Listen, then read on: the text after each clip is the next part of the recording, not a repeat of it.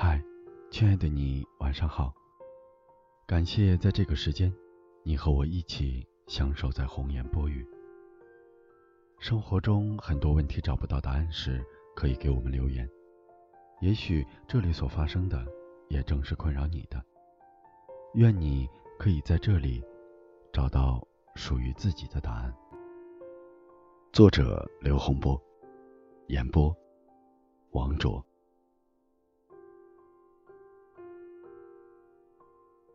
静，的确是一种境界。市场上摆一豆腐摊，摊主是位文质彬彬的年轻人，戴着啤酒瓶底式的眼镜，总是捧着一本厚厚的书，投入且安静。你把一元钱递过去，彼此不说话，我刀一切，块儿或大或小，也不称。递给你笑笑，继续看他的书了。某次我注意了一下，看到封面上写着“欧洲哲学史”，于是我佩服的不得了。试问，如此喧哗之闹市，能得以宁静心境，岂是易事？深山老僧，古庙方丈，也不过如此吧。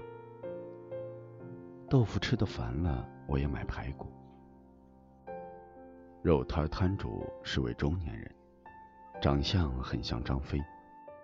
闲时喜下象棋，敲着剔骨刀，吼着对方：“快呀，快呀，似要吃人。”典型的市侩模样。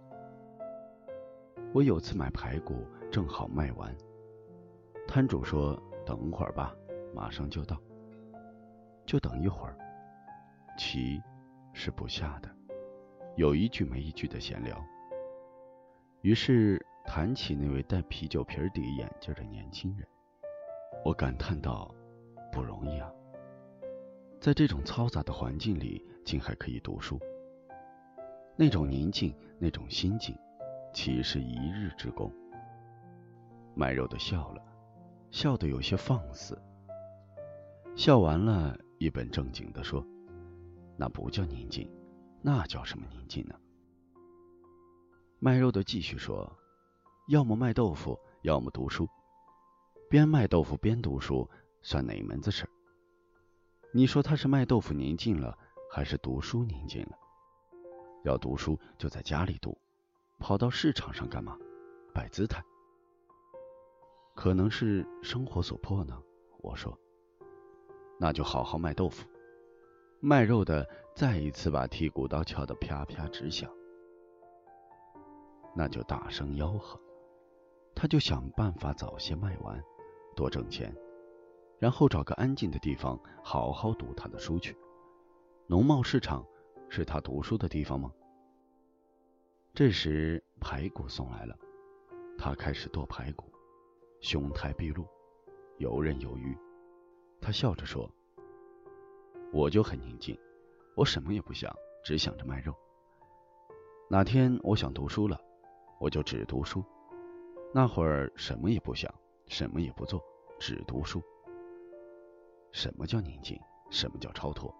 这才算啊！与现实生活脱轨了，不务实了，那宁静个鸟！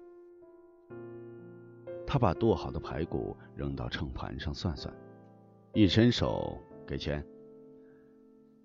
在回去的路上，我想，也许这个卖肉的，才真正算得上古刹老僧呢。该干什么就得干什么。有人问高僧：“学佛之人早起第一件事该做啥？”高僧曰：“上厕所。”阅读和学习。是用心在品读。